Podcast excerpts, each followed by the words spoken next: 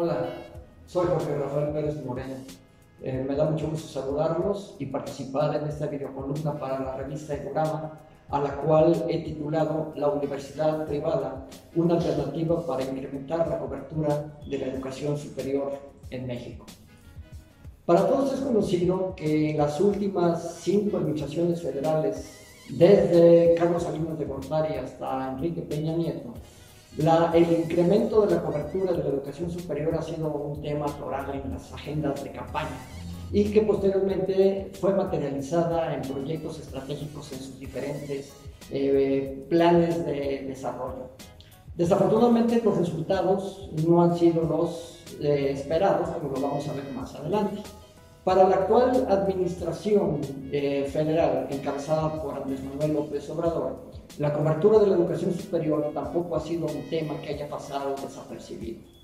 Nuestro actual presidente ha declarado y ha plasmado en su plan, eh, en su plan de desarrollo que abrirá 100 universidades eh, que les ha llamado Universidades para el Bienestar Benito Juárez García, las cuales abrirá en 31 estados de la República, con el propósito de incrementar la cobertura de la educación superior. Asimismo, en diferentes entrevistas y en diferentes eh, conferencias, ha manifestado que él no está de acuerdo en que existan exámenes eh, de ingreso para la educación superior, que estas deberían de ser eh, abiertas para con el propósito de que todos los mexicanos en edad de estudiar una carrera tuviesen la oportunidad de ingresar a los estudios superiores. Es algo muy complicado en virtud de que las universidades no tendrían, en este caso, eh, la infraestructura ni el equipamiento necesario para poder cubrir la demanda de todos los estudiantes que podrían entrar sin ninguna restricción. Más aún se convierte en un problema cuando leemos que día 8 de este mes eh, las universidades nacionales, las universidades públicas del país van a convocar a un paro nacional en virtud de que muchas de ellas no tienen el presupuesto necesario para cubrir los sueldos y los salarios y los gastos de operación eh, que ello conlleva. Si esto no se puede cubrir, pues difícilmente la cobertura de la educación superior podrá también incrementarse y de la misma manera, si llegara a incrementarse, pues vendrían de mérito de su calidad. ¿Qué es lo que ha pasado con la cobertura de la educación superior en los últimos años? Pues, si analizamos el último sexenio, el sexenio de Enrique Peña Nieto, de acuerdo a datos de la CEP, la cobertura de la educación superior creció solamente un 7.6%, pasando de 30.8% a 38.4%.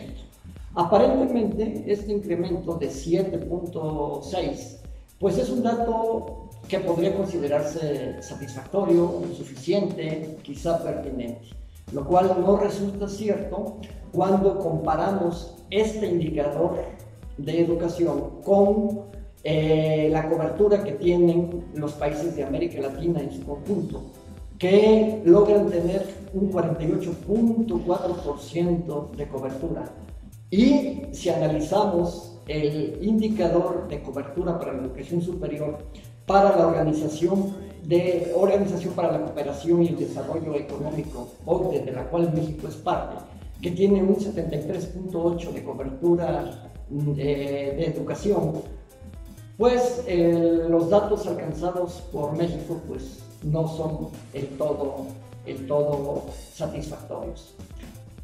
A nivel de México, ¿qué cosa es lo que, lo que sucede?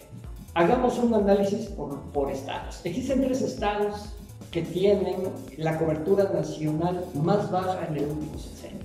Oaxaca solamente fue capaz de crecer en 1.6%, Guerrero 1.9% y Baja California Sur 2.1%. En el otro extremo hay tres entidades que están por arriba del crecimiento de la media, de la media nacional. En este caso, Ciudad de México creció 28.6% en su cobertura nacional, Sinaloa 13.2% y Querétaro 12.2%. ¿Cuáles son los problemas que enfrenta el país, la universidad eh, pública para incrementar su cobertura? En primer lugar, pues la disminución del gasto público aplicado a la educación y en especial a la educación superior. Eh, tristemente, cada sexenio, cada año, la disminución del gasto público que el gobierno destina para la educación superior se disminuye. Prueba de ello es, como lo acabo de mencionar hace poco, existen universidades públicas eh, que están a punto de quebrar porque no reciben el subsidio suficiente para poder enfrentar su gasto, su gasto corriente. Existe otro problema muy importante, que eh, la tasa de absorción de la educación superior decreció un 9.8%. ¿Qué implica esto?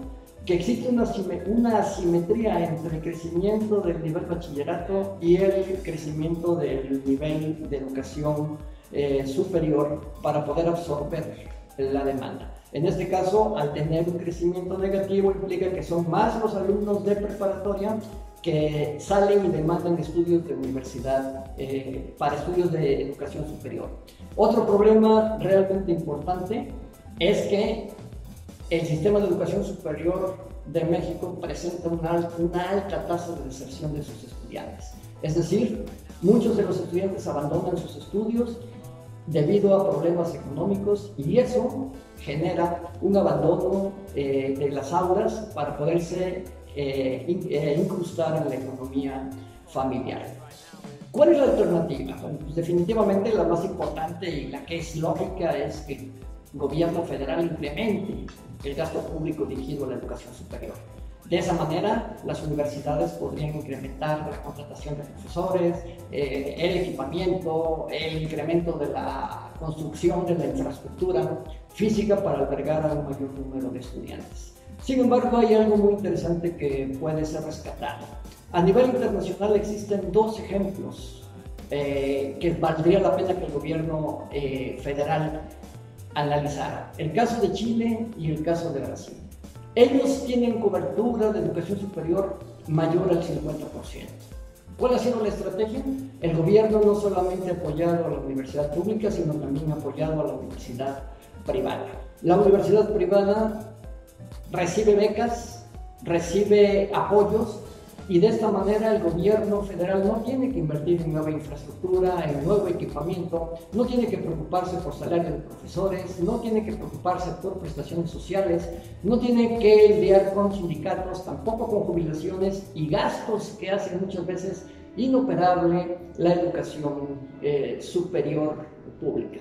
En este caso, yo considero que un apoyo hacia la universidad privada por parte del gobierno federal podría incrementar sin ningún problema la cobertura de la educación superior. Y de esa manera, México sería un país más educado, un país socialmente grande y sobre todo un país con mayor democracia. Muchas gracias.